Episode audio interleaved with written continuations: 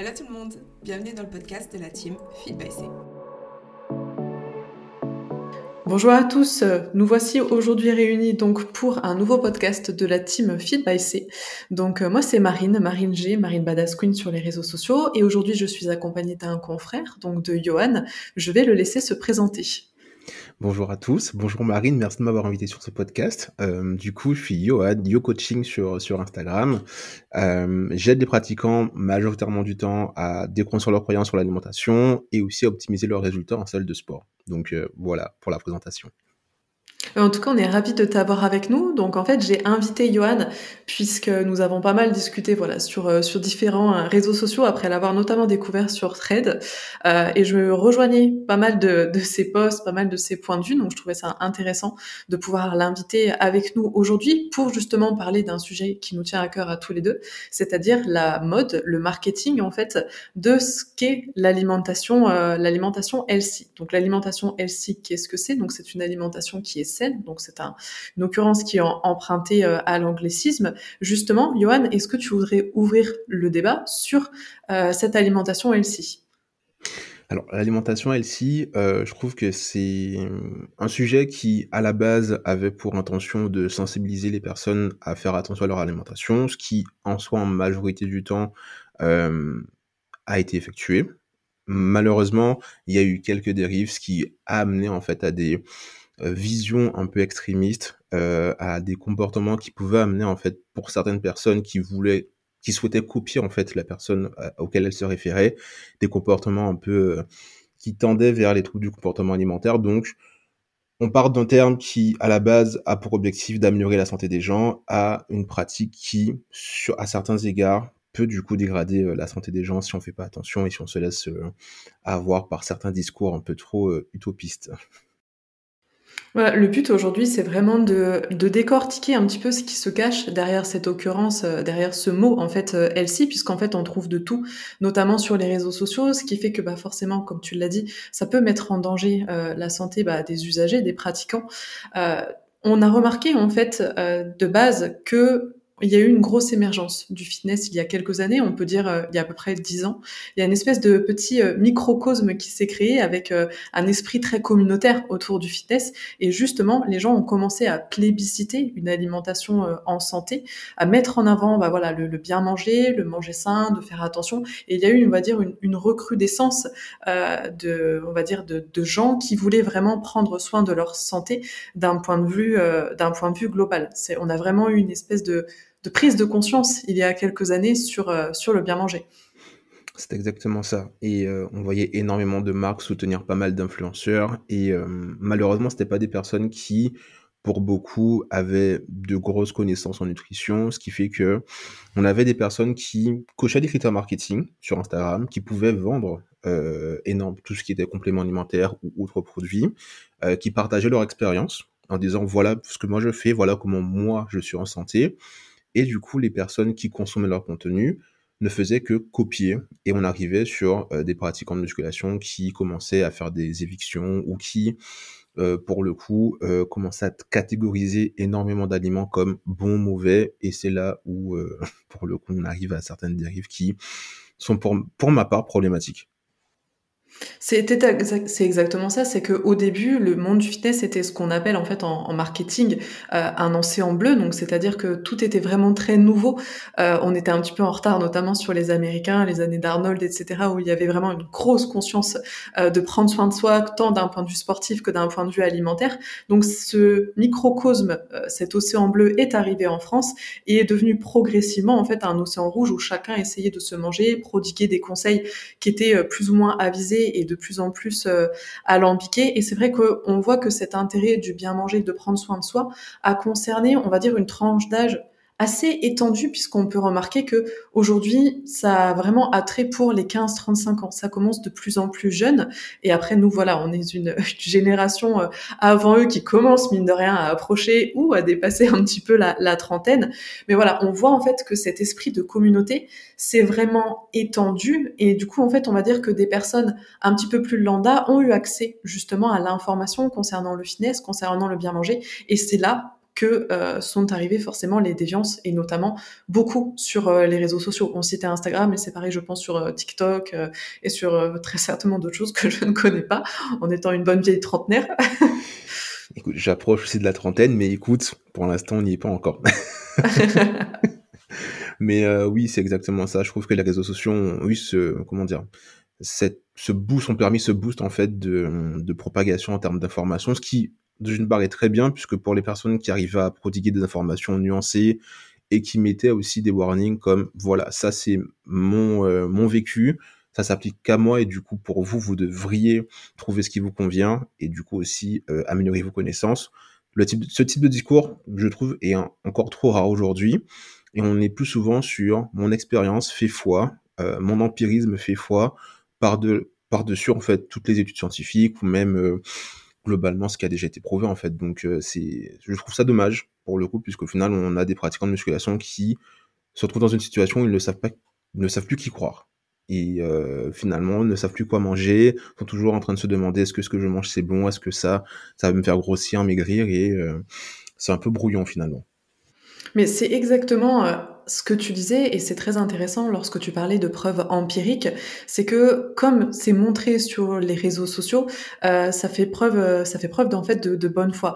Et là où est tout le problème, c'est que en effet, le bien manger, le healthy, donc, est devenu extrêmement à la mode et est devenu ce que l'on appelle instagrammable. C'est-à-dire que on a vu plein de comptes, par exemple, euh, se créer, on va dire, bah voilà, des, photos, etc., avec leur répartition alimentaire, avec euh, voilà, avec leur menu, avec des aliments qui ont été plébiscités. Et comme tu l'as justement dit tout à l'heure, il y a énormément de marques en fait qui ont participé euh, au caractère, on va dire, instagrammable du, du manger sain, avec des produits qui ont bien entendu euh, été plus mis en avant, etc. Et au final, on va dire que la, ce qui fait la substantifique moelle euh, d'une alimentation saine a été vraiment, on va dire, vidé de, de son contenu en fait initial. Exactement, puisqu'on a vu apparaître un peu ces contenus food porn, healthy, avec des euh, tout ce qui était euh, la mode du peanut butter ou même euh, c'était les, les pré-dodo. Oui, tout à fait, on en a discuté. voilà, on avait catégorisé certains repas qui étaient devenus un peu à la mode des pré-dodo ou des choses comme ça. On, on voyait des comptes Instagram vraiment avec des photos très alléchantes et en finalité parfois se cacher derrière des personnes qui souffraient de troubles du comportement alimentaire ou se privaient littéralement toute la journée pour pouvoir s'autoriser à manger ça mais on n'avait pas le derrière. C'est-à-dire qu'on voyait quelqu'un qui postait une photo de d'une tour de pancake parsemée de Reese's, de peanuts, de chocolat. Et ça, c'était la définition d'une alimentation healthy, d'une alimentation qui pouvait te faire perdre du poids et être en bonne santé. C'est vrai qu'on a eu une grosse confusion euh, avec, en effet, il y a eu une espèce de euh, d'opposition entre, comme tu le disais, un espèce de manger sain, du food porn. En gros, le, le food porn est devenu autorisé parce que, en fait, on mangeait sain toute la journée. Donc, en gros, ça revenait à se nourrir, euh, je sais pas, de, de salade et de graines et après de pouvoir s'autoriser euh, une, une grosse tour de pancake, comme tu le disais. Et je crois notamment que tu euh, as un petit coup de gueule ou un avis très intéressant à donner sur cette notion des cheat meals. Ah, les cheat meals, je trouve que c'est un terme qui, en 2024, n'a plus sa place, rien que sur le sens du mot euh, cheat où on parle de tricher.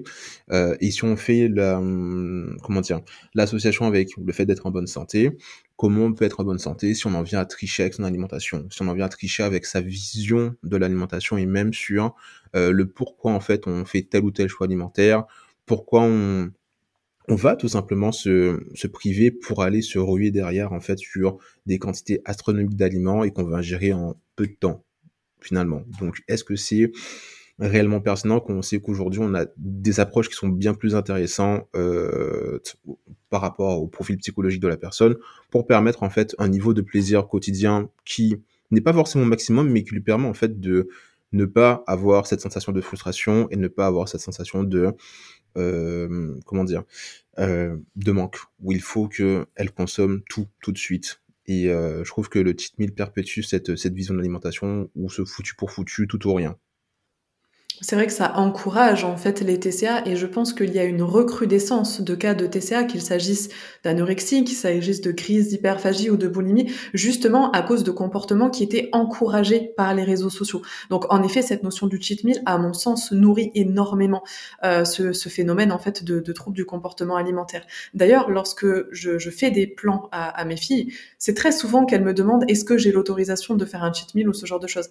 Et à mon sens, c'est un mot qu'il faut absolument bannir. On va parler de repas livres, par exemple, de repas où tu ne vas pas traquer ton alimentation, de repas où tu vas te détacher complètement, on va dire, euh, de, de ce qu'il peut représenter et juste profiter, on va dire, en pleine conscience, sans que ça devienne orgiaque, bien entendu, mais ce, ce en effet se débarrasser du je vais me serrer la ceinture toute la semaine pour justement euh, pouvoir compenser le week-end parce qu'en fait c'était ça c'était pouvoir économiser toute la semaine donc vraiment fonctionner euh, on va dire à, l'économie justement pour pouvoir exploser les compteurs le week-end. Donc ce qui est tout sauf un comportement alimentaire qui est en somme sain. Exactement. Là, on voit l'échelle de la semaine, mais du coup, on en a parlé juste avant, à l'échelle de la journée, où certaines personnes euh, régulaient typiquement pour les restaurants, se régulaient sur 1000, euh, 1200 ou, euh, ou plus euh, sur la journée et se laissaient en fait énormément de calories le soir pour avoir une montagne de choses à manger, mais finalement, ça s'apparente en fait à des crises d'hyperphagie anticipées, planifiées, pour combler tout ce, tout ce manque accumulé en fait. Et je trouve que effectivement qu'on a une approche en termes de stratégie alimentaire avec une personne lambda. Euh, certes, on a un niveau d'optimisation parce que les gens viennent nous voir pour avoir des résultats physiques et mentaux, mais aussi avoir ce côté où on se détache de l'optimisation pour apprendre en fait à cultiver son plaisir, à légitimer ses choix. C'est-à-dire que euh, tu as envie de ça, bah, mange-le. Il y a juste le fait d'en avoir envie et légitime pour faire ce choix-là, tout simplement. Et c'est là où les gens vont apprendre à pouvoir euh, juger quelle est la quantité alimentaire de typiquement ce type d'aliment-là qui leur est euh, suffisante. Et euh, récemment, j'ai vu un post d'un coach qui disait certains aliments ne sont pas faits pour toi parce que si tu les consommes, tu vas craquer dessus. Typiquement, moi, si je consomme des pâtes, je vais manger toute, toute la casserole ou le chocolat, toute la tablette. Et je trouve que ce sont des personnes qui ne se sont pas éduquées en fait à trouver la quantité qu'il leur faudrait et se disent bah un carré c'est bien, deux carrés c'est trop le chocolat. Et c'est là où on voit que il y a cette euh, différence d'éducation et c'est ce qui peut provoquer aussi ces comportements euh, de foutu pour foutu à terme. C'est très intéressant ce que tu disais, parce que tu disais, ils ne se sont pas éduqués d'un point de vue alimentaire.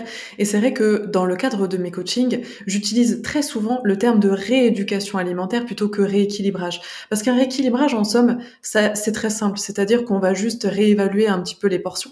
Par contre, la rééducation alimentaire, c'est beaucoup plus difficile parce qu'une personne, lorsqu'elle arrive euh, en, coaching, elle arrive avec son bagage, que ce soit son bagage émotionnel, euh, son bagage de compétences aussi. Il y a des personnes qui n'ont aucune connaissance, on va dire, en termes de macronutriments qui vont par exemple penser que dans 100 grammes de poulet, on a 100 grammes de protéines. Donc c'est quelque chose qui peut prêter à sourire pour des gens qui, qui pratiquent, on va dire, tous les jours, mais c'est vrai que pour quelqu'un qui ne s'y intéresse pas vraiment, euh, voilà, ça peut être vite euh, très déroutant. Et aussi, faut pas oublier qu'une personne arrive aussi avec son éducation, c'est-à-dire comment ses parents l'ont éduquée à manger, quel comportement elle a développé en étant étudiante, euh, en étant à l'école aussi, en étant euh, en société, tout simplement. Et souvent, il faut déconstruire tout ça pour essayer de reconstruire derrière. Donc c'est là que le terme, en effet, d'éducation ou de rééducation alimentaire est très intéressante. Exactement. Et je trouve que euh, malheureusement, c'est intéressant parce que quand les gens viennent nous voir en coaching, euh, ils s'attendent pas en fait à faire tout ce travail sur eux-mêmes et euh, souvent euh, me disent euh, je pensais pas devoir faire tout ça, devoir réapprendre tout ça, devoir d'avoir autant à investir en fait dans, dans ce coaching et c'est là où on voit que la notion même de coaching est peu connue, peu maîtrisée par les coachs eux-mêmes parce que ils se contentent de rester sur un simple rééquilibrage alimentaire et quand on s'intéresse à toute une rééducation euh, c'est là où on voit en fait euh, comment manager une personne d'un point A à un point B, comment l'apprendre avec effectivement son vécu euh, pour parfois tout déconstruire, pour tout reconstruire derrière. Et ça, ça prend beaucoup plus de temps que typiquement quelqu'un qui vient juste pour perdre du poids. Et ça, c'est super intéressant en vérité. Et pour en revenir, euh, en effet, à ce que tu disais tout à l'heure, c'est-à-dire bah, ces, ces personnes, donc ces coachs, ou je fais la grosse différence, moi, entre coach et influenceur fitness, qui pour moi sont deux choses totalement différentes, puisque un coach sportif va être déjà selon moi, diplômé, peu importe de quel diplôme il s'agit, mais d'un point de vue légal, pouvoir exercer euh, comme ceci, ou bien avoir fait des formations qui vont être certifiantes, mais avoir un bagage euh, de connaissances, un bagage culturel et un bagage de, de formation, tout simplement, alors que les influenceurs fitness sont ces personnes qui sont là pour vous vendre quelque chose. Et pour moi, la, différence est quand même cruciale. Nous, en tant que professionnels, nous allons œuvrer pour que la personne s'en sorte et pour travailler sur sa santé. Un influenceur fitness, entre guillemets, n'en a strictement rien à faire et là pour vendre un produit ou vendre un service.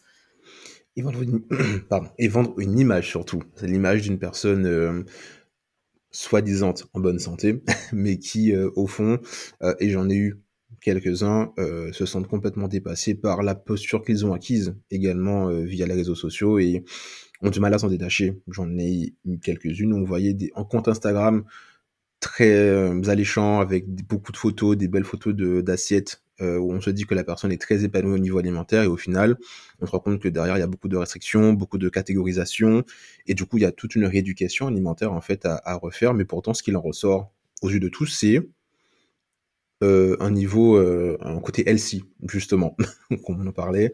On en revient toujours à ça. c'est ça.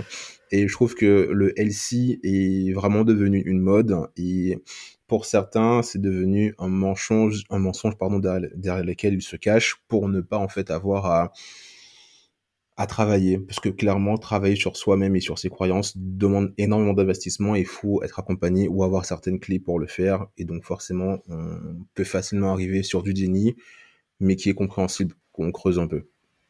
C'est vrai que le healthy est véritablement devenu en fait un argument marketing. Et on le voit, par exemple, je ne vais pas citer nom histoire de ne pas m'attirer, euh, on va dire, la foudre d'une certaine communauté, mais quand on voit par exemple euh, mes recettes healthy, je pense que chacun aura en tête les influenceurs, euh, on va dire, dont, je parle ou dont je fais allusion.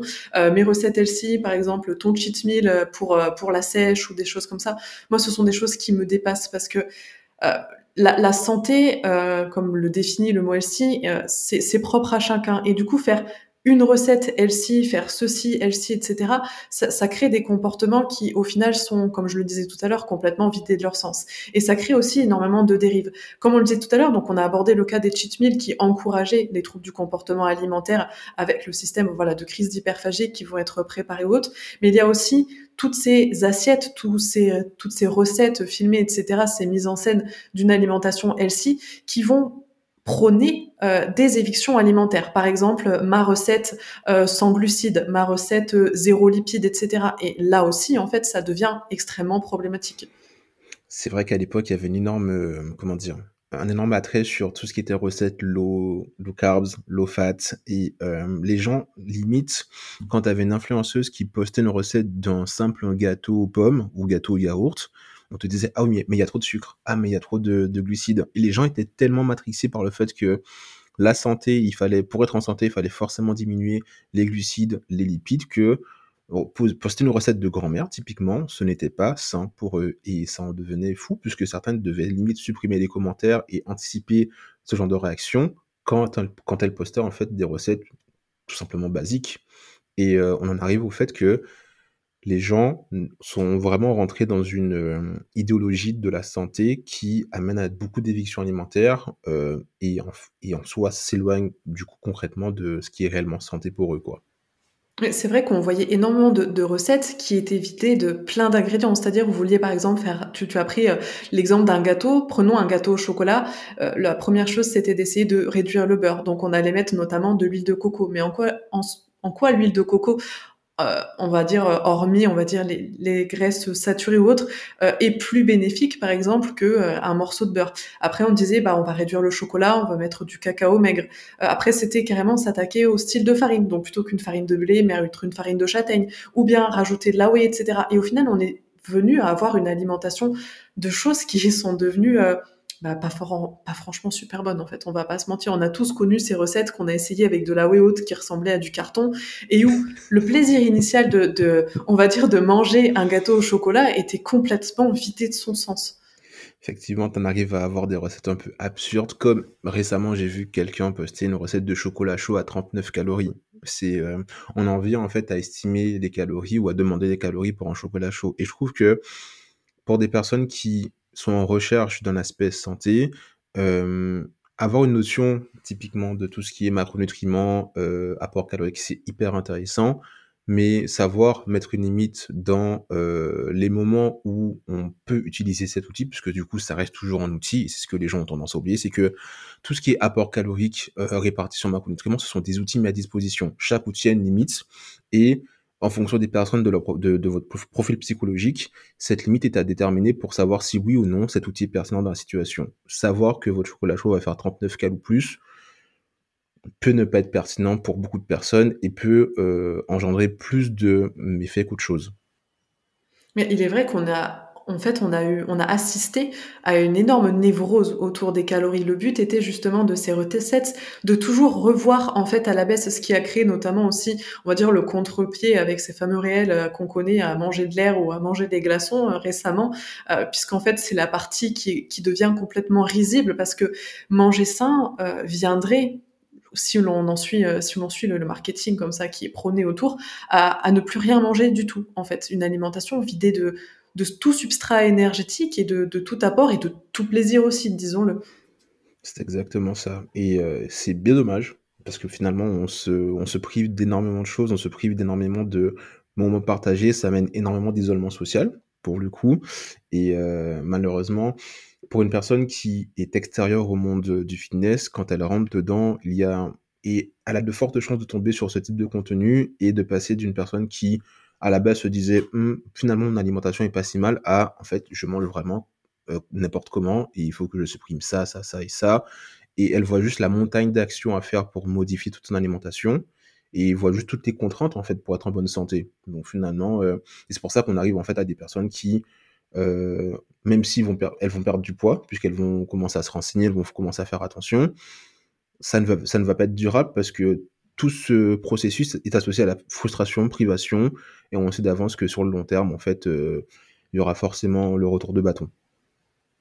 Mais il est vrai, c'est très intéressant ce que tu dis, c'est que en effet, une personne qui se met euh, au finesse euh, n'a pas forcément une alimentation qui est, euh, qui est pourrie en fait dès le départ. Elle peut avoir une alimentation qui est extrêmement équilibrée, mais confrontée à cette recrudescence en fait de contenu autour de l'alimentation healthy, donc des, on va dire des, des, choses qui sont plus ou moins recommandables en termes de, de, contenu, va se mettre à douter de ses comportements alimentaires, va se mettre du coup à les changer, et là du coup se mettre en danger en sombrant petit à petit dans les TCA. Donc tout à l'heure on a cité les crises d'hyperphagie, ça peut être de l'anorexie aussi, en, descendant de plus en plus ses apports, ou bien une orthorexie, donc chose qui, euh, voilà, qui est un petit peu moins, on va dire, au devant de la scène et que les gens connaissent moins bien. Est-ce que tu voudrais nous donner une, une définition de cette euh, orthorexie?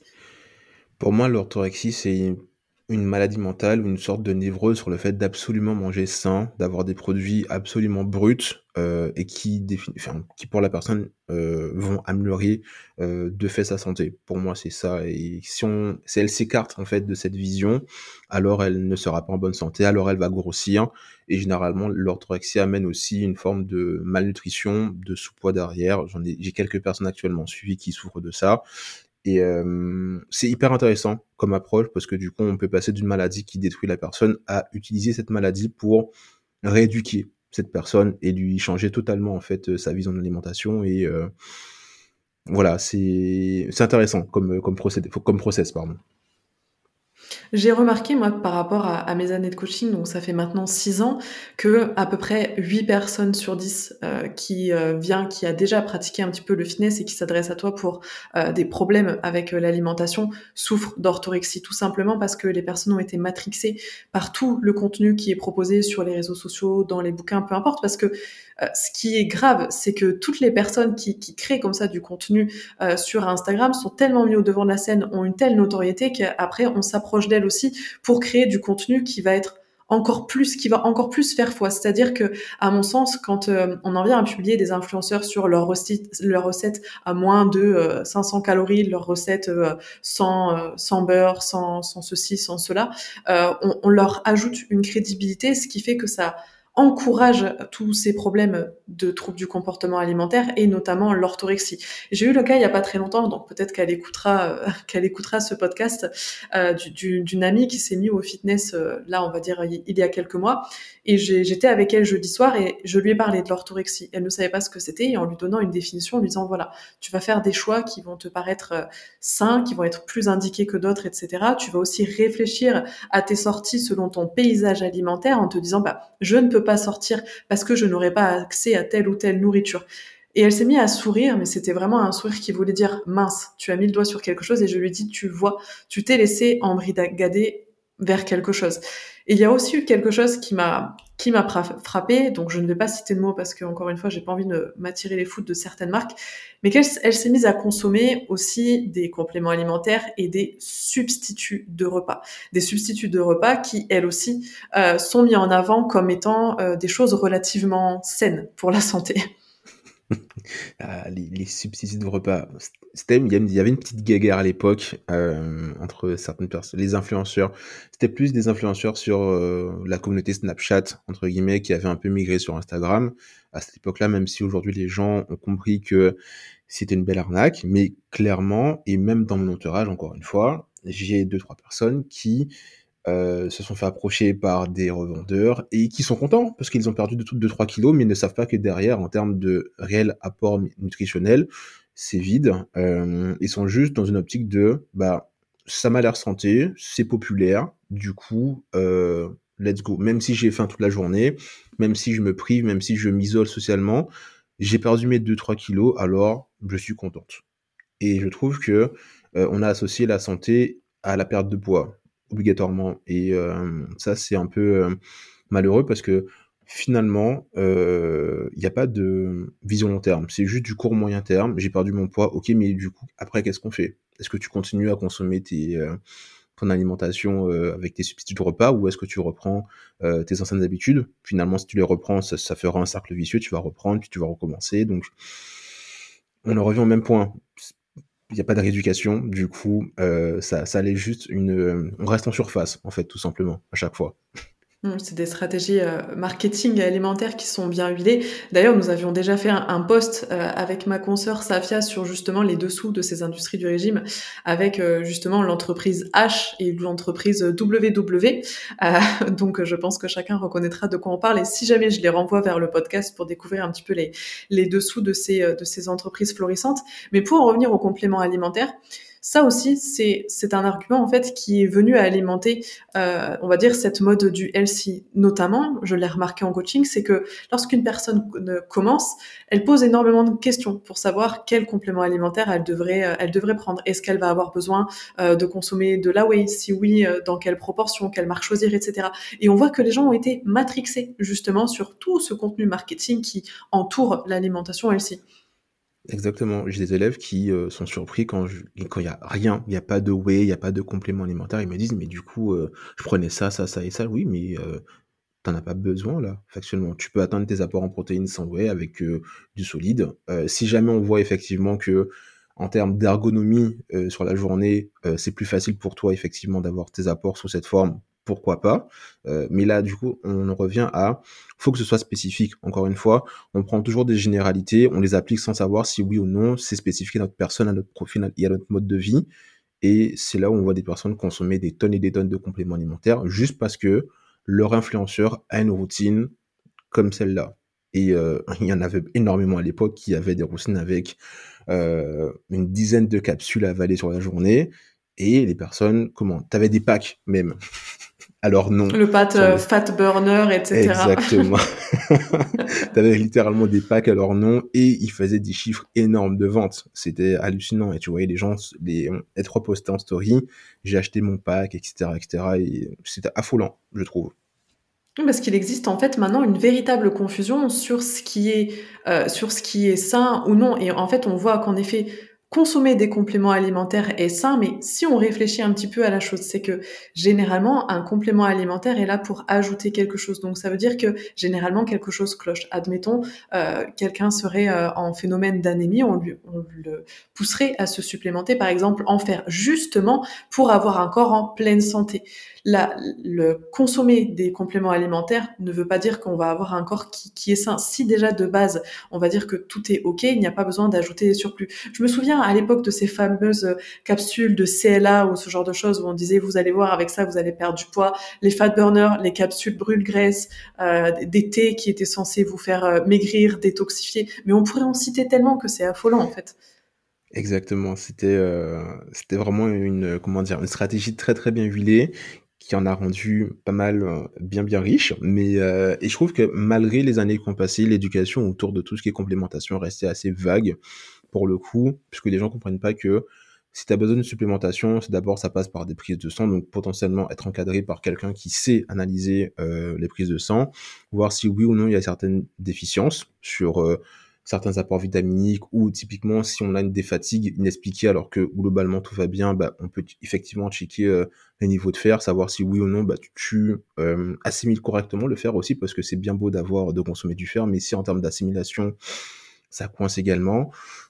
Voilà, donc euh, c'est un peu cet aspect, bah, on, en revient encore une fois à l'éducation, plus on va s'éduquer sur un sujet, que ce soit l'alimentation, la complémentation ou même l'aspect vision psychologique, plus on sera euh, à même en fait d'avoir des choix beaucoup plus pertinents et adaptés à notre profil. Et c'est là où euh, va prendre tout le sens du LC, puisque bah, du coup on en revient au même terme. Le LC, euh, de manière générale, ça n'est qu'une mode. Et si on veut en faire quelque chose de pertinent, il faut savoir l'adapter à notre mode de vie et à notre fonctionnement. Et surtout que ça soit à caractère unique en fait, et on y reviendra, je pense, tout à l'heure. Je voulais justement continuer sur ce phénomène de confusion qu'il existe autour de l'alimentation healthy. Donc on a parlé euh, là des compléments alimentaires, mais on voit également, donc on a aussi parlé tout à l'heure euh, de ce phénomène d'éviction, donc euh, ces régimes qui sont low carb, ces régimes qui sont low fat, mais on a eu par exemple aussi une recrudescence de régimes sans gluten, des régimes sans lactose, et en fait il en existe tellement que ça serait compliqué de les citer, et les gens commencer à faire une confusion entre, par exemple, bah voilà, le sans gluten, le bio aussi. Les gens disent, bah je mange bio, donc en fait je mange ça. Mais attention, rappelons-le, euh, le bio déjà c'est quelque chose d'assez sensible, c'est-à-dire qu'il suffit d'avoir un aliment qui a été euh, utilisé, qui est issu d'une agriculture biologique, pour que justement l'argument marketing et que on va dire la certification biologique puisse lui être attribuée. Mais rappelons-le, si vous prenez par exemple un brownie, on va prendre n'importe quel brownie de, de grande surface, peu importe euh, et un brownie que vous trouverez euh, au rayon bio, généralement les valeurs nutritionnelles vont être les mêmes. Donc en fait, l'argument du bio ne tient pas euh, si tenter voilà d'éviter toutes sortes de toxines ou autres. Et encore on est plus sur un, un, argument on va dire marketing ou autre. Mais on voit bien aussi dans les supermarchés que ce sont des choses dont les on va dire les consommateurs se sont emparés, mais également les grandes surfaces et l'industrie agroalimentaire. On voit partout fleurir du sans gluten, récemment, j'ai vu euh, sur euh, une, du lait végétal où il y avait marqué en gros protéines. Et du coup, j'ai voulu regarder les valeurs nutritionnelles derrière. Et il n'y avait pas plus de protéines que sur un, lait végétal, on va dire classique. Mais vraiment, l'industrie agroalimentaire s'est aussi emparée de ce phénomène en mettant en avant ce que les consommateurs recherchent. Donc le sans sucre, le sans gluten, le bio, euh, le, le protéine maintenant qui est beaucoup au devant de la scène. Les skiers, alors que c'est super cher. Et finalement, tu prends. Euh, euh, c'est quoi déjà la marque? C'est des, des petits Suisses. Euh, les Yoplait, tout à fait. Voilà, c'est moins cher et ça revient exactement en termes d'apport protéique à la même chose. Pourtant, tu claques pas ton PEL dans, dans un yaourt, quoi. Donc, mais c'est hyper intéressant comment, comme tu as dit, les industriels ont compris l'importance du, du paraître dans l'alimentation. Euh, on, voit les personnes euh, aller faire leurs courses que chez euh, des magasins bio. Pourtant, c'est les mêmes articles qu'ils achètent. On a des caddies qui, en soi, sont, sont pas c'est pas une question de ni ni tête, mais que ce soit bio ou pas bio, les personnes auraient fait en fait exactement la même chose et c'est juste une histoire de conscience, une pseudo-conscience qui est amenée. J'ai acheté bio, du coup, c'est bon pour ma santé. Alors, non, du coup. Mais euh, ça montre à quel point ça a été euh, tellement vulgarisé que les gens, euh, bah, encore une fois, restent en surface et se disent si c'est bio, alors c'est bon. Si c'est sans gluten, alors c'est bon. Si c'est hyper protéiné, enfin, et encore, tout dépend de sa notion d'hyper protéiné, c'est que c'est bon pour moi. Et donc, du coup, je peux y aller les yeux fermés. Mais ce qui est intéressant, c'est qu'on a assisté du coup à une classification euh, des, aliments euh, qui crée justement des, des, troubles orthorexiques après, mais où on s'est dit, bah voilà, le riz, par exemple, c'est mieux que les pâtes. Euh, il faut à tout prix éviter le pain, mais par exemple, si on mange un petit peu de pain d'épeautre ou du pain de maïs, c'est ok. également, on a vu énormément d'aliments au devant de la scène. Par exemple, une alimentation healthy, on va vous dire, le beurre de cacahuète, c'est ok, par contre, le beurre, c'est mal. manger des graines de chia, manger des, des baies de goji, ce genre de choses. Alors certes, ce sont des super aliments, mais on va dire que vous pouvez aussi trouver du, plaisir et avoir une alimentation saine en mangeant un carré de chocolat, en mangeant une tartine de pain avec euh, avec du beurre. Mais on voit voilà qu'il y a des aliments qui ont été propulsés, on va dire, au devant de la scène en étant estampillés. Euh, voilà, moi je suis Elsie, toi tu ne l'es pas, euh, qui est qui est quand même assez curieuse en fait. C'est ça. Puis, il y a eu aussi le monde du bodybuilding qui a été, heu, amené également sur le devant de la scène et toute cette alimentation LC a été associée, en fait, à cette pratique de haut niveau, de la musculation et typiquement, tu parlais de, heu, manger des pâtes, c'est moins bien que du riz certains bodybuilders véhiculent encore ce, ce cette croyance. Euh, comme L'alimentation euh, très stéréotypée. C'est ça, de riz, brocoli, haricots verts, poulet. Mais certains préparateurs aussi sont très très vieux jeux, ce qui donne que pour des jeunes qui euh, ont affaire à ce genre de préparateurs, se confrontent en fait à des situations un peu ubuesques où on t'interdit le riz, mais par contre aller taper un cheat meal avec X, Y, sushi, burger ou autre, il n'y a pas de problème et derrière vont te dire oui mais si tu manges un peu de choc à pic, euh, ton alimentation c'est un peu de la merde. Tu es bon. il, y a, un peu ce rapport de force où euh, on est à des niveaux en fait de, non-sens sur l'alimentation qui sont assez quand même importants je trouve par le marketing, par le manque de connaissances, par le manque de de voir un peu euh, au-delà de comment dire de la surface en fait tout simplement après, comme ça reste des profils Instagrammables, comme ça reste des profils qui sont mis en avant, ils auront toujours raison pour euh, la majorité des personnes. Et c'est vrai que comme on, le disait tout à l'heure en introduction, mais c'est que euh, le monde du fitness au début était un microcosme qui est devenu du coup un macrocosme. Et en effet, tout ce qui était pratique un petit peu extrême dans le milieu du bodybuilding, bien entendu, on va pas parler de stéroïdes et tout ça, mais ça en fait partie aussi, euh, est euh, de, devenu quelque chose qui est praticable par n'importe quelle personne lambda, ce qui est relativement dangereux. C'est-à-dire que les plans alimentaires de certains compétiteurs de haut niveau sont tombés entre les mains de gens qui commençaient ou autres et ont commencé justement à nourrir euh, ces, comportements euh, alimentaires. Tu parlais tout à l'heure bah, de l'alimentation très stéréotypée du, fameux euh, riz, poulet, brocoli et après du cheat meal le soir. Et c'est vrai que les gens pensent qu'en effet, pour faire du sport, on est obligé d'avoir ce rapport à l'alimentation. Ce qui a d'ailleurs créé un débat entre l'alimentation stricte et l'alimentation flexible. Pourtant, j'ai créé. et ce qui est intéressant, c'est que euh, l'alimentation, euh, tu peux avoir une alimentation dite stricte, beaucoup plus flexible que quelqu'un qui a une alimentation dite flexible. Tout dépend en fait de ta vision, de ton bagage qui, euh, qui est amené derrière. et quelqu'un qui a une alimentation dite stricte, c'est-à-dire qui répète globalement à peu près les mêmes schémas, à globalement les mêmes aliments, peut avoir bien plus de plaisir alimentaire, peut avoir bien plus de liberté que quelqu'un qui, sous prétexte d'être flexible, va se contenter et va se cantonner en fait qu'à un certain fonctionnement et se priver parce que ça ne rentre pas en fait dans sa flexibilité, dans sa vision de la flexibilité. Et on perd en fait tout l'aspect euh, santé qui était amené par cette flexibilité. On en arrive à des gens qui euh, s'isolent de nouveau socialement, qui font des évictions alimentaires. Encore une fois, ça amène de l'absurde sur euh, le devant de la scène. Et du coup, pour, euh, pour vraiment aborder, on va dire, euh, le, le, fond du sujet, c'est que une véritable alimentation saine va être avant tout une alimentation qui correspond à l'individu, tant par rapport bah, justement à, comme on le disait, son, son bagage, mais également à sa culture. C'est-à-dire qu'en fonction de là où on a été élevé, là d'où l'on vient, on n'a pas forcément les mêmes tolérances ou même tout simplement les mêmes, les mêmes appétences. Et c'est important, en fait, d'avoir une alimentation qui nous convient, tant par rapport à ses convictions alimentaires. Vous allez par exemple avoir... Bah, Prenons le cas du, des musulmans qui vont faire le ramadan, mais forcément c'est une donnée avec laquelle ils doivent composer également.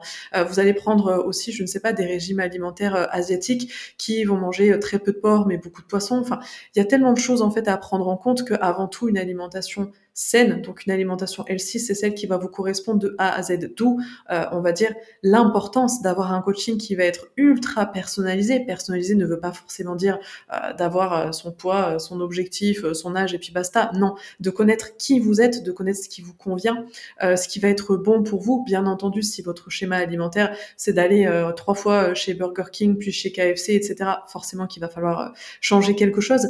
Mais voilà, ce sont des, convictions avec lesquelles vous êtes et des aliments que vous aimez. Avoir une alimentation saine ne veut pas non plus dire se priver de tout ce que l'on aime. Euh, adopter une alimentation comme ceci parce que mon influenceur préféré euh, a adopté ce régime alimentaire. Par exemple, si vous n'aimez pas le brocoli, à quoi bon vous forcer à manger du brocoli pour vous écurer au final euh, des légumes? Vous pouvez manger des, des tomates, des courgettes, peu importe. Totalement. Et je trouve que cette notion de spécificité, elle est encore plus là quand on prend en charge des personnes avec des troubles du comportement alimentaire, puisque quand on a des personnes qui souffrent de TCA et des personnes qui souffrent d'obésité et d'hyperphagie, là où pour quelqu'un au restaurant on lui dira bah en fait ne, on va l'éduquer à ne pas trop se poser de questions sur ses choix alimentaires et, aller au plus simple, c'est-à-dire euh, prends, vois ce qui te fait envie et choisis-le pour la personne qui est en sous-poids et, euh, et a du mal en fait à légitimer ses envies. À l'inverse, une personne qui souffre d'obésité, on va en fait l'éduquer à savoir, euh, et du coup l'objectif sain là-dessus sera derrière de euh, pouvoir en fait être cohérent avec son objectif de perte de poids tout en maximisant en fait un certain niveau de plaisir. Donc pareil, c'est toute cette spécificité qui rend euh, cet aspect santé propre à chacun. Donc, euh, et c'est ça que c'est, ça rend hyper intéressant, puisque quand on regarde son voisin, on a tendance à se dire, oui, mais lui, là, il prend plus de plaisir que moi, oui, mais lui, mais en fait, lui, c'est son mode de vie, son objectif, et ça lui est propre. Et qu'on ne prend pas le temps de comprendre, en fait, tout ce qu'il y a derrière, on a vite tendance à se comparer et à vouloir, en fait, copier l'autre et se perdre littéralement dans une euh, définition du LC beaucoup trop euh, globale, vulgarisée et euh, On en revient toujours à la même chose, mais en effet, la, recrudescence, on va dire, et l'émergence des réseaux sociaux, à mine de rien, nourrit une relation extrêmement pernicieuse à, l'alimentation. aussi des comportements pernicieux, comme tu le disais, le fait de se comparer, le fait de copier, le fait de s'approprier la chose du voisin, la chose de l'autre, pour c'est aussi une manière de détourner ses propres problématiques, de détourner les yeux du, problème voilà qui, nous nourrit et que l'on devrait régler, de se dire bah, lui fait ceci, il a les mêmes problèmes que moi, donc en fait ça va pouvoir s'appliquer. Mais non, chaque personne est différente, chaque personne a son bagage, a son vécu. Les troubles du comportement alimentaire peuvent être nourris par énormément de choses à côté. Ça peut être des histoires personnelles, ça peut être voilà des, traumas ou autres. Et forcément en fait il faut euh, l'aborder avec un caractère unique. Exactement, totalement d'accord euh, avec toi sur ce, sur ce point de vue. Je pense qu'on a fait pas mal le tour voilà, autour de cette euh, alimentation ici. Est-ce que tu aurais quelque chose à, rajouter pour clore un petit peu tout ça?